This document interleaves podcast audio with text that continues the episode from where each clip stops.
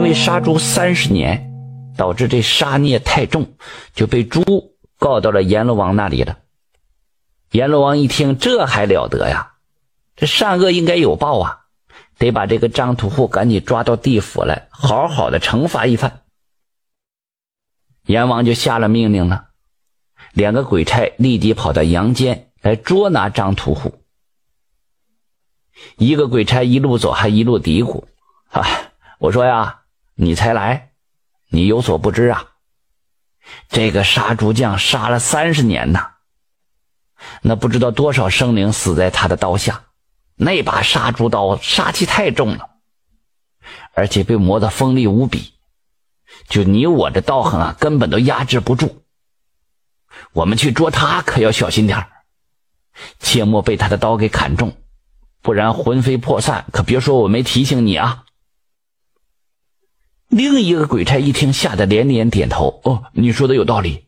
我们到了以后，先躲起来，趁他不注意，再突然动手就把他按倒，这样不就万无一失了吗？”两个鬼差来到张屠户家里，东看看西瞅瞅，发现这柜子倒是挺宽敞，于是躲在柜子里静静的等候着。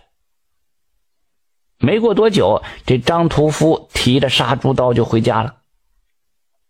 今天呢，天气冷，出来买肉的人不多，这生意差，脾气自然就不好。一进门就嚷嚷：“老婆子，赶紧给我热碗酒去，去去寒。”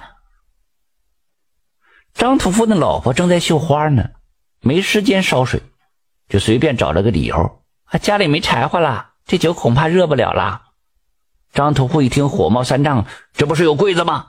看着他就不顺眼，劈喽，当柴火！”两个鬼差一听，吓得魂都要飞了。妈，这张屠户太厉害了，居然一眼就看出了破绽。不行，得赶紧溜走，不然这小命难保啊！鬼差逃回到阎罗殿，向阎王爷叫苦啊！阎王爷心想：这张屠还真有点本事哈。那鬼差本事不够，我派判官去。有了这鬼差的教训呢，这判官就不敢藏在柜子里的，这次啊，藏在床底下了。心想：哼，你张屠户，你绝对猜不到我藏在床底下了吧？张屠户进了屋了，又嚷嚷让这老婆给他温酒。老婆忙着纳鞋底子呢，又说家里边没下酒菜。张屠户拿着这杀猪刀，嗷嗷叫啊！那两只眼睛瞪得像那铜铃似的。那我今天把床劈了，有什么吃什么。张屠户本来是说这老婆藏在床板里的零嘴儿，可判官以为是说自己呢，顿时吓得脸色发白，心想这张屠户太厉害了，他居然知道自己躲在床底下，还要劈了他那下酒菜，赶紧跑回阎王殿向阎王爷诉苦。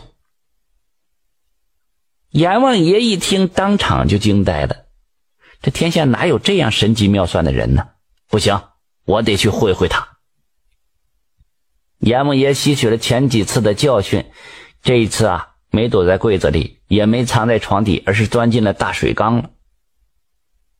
张屠户在外边喝酒，醉醺醺的回到家，进屋就喊着口渴呀。老婆忙着剪窗花呢，也没工夫搭理他。张屠户摇摇晃晃走到水缸面前，拿着那杀猪刀当做水瓢就要舀水喝。张屠户那老婆急了，当即就骂道：“阎王爷呀，这怎么能行啊！”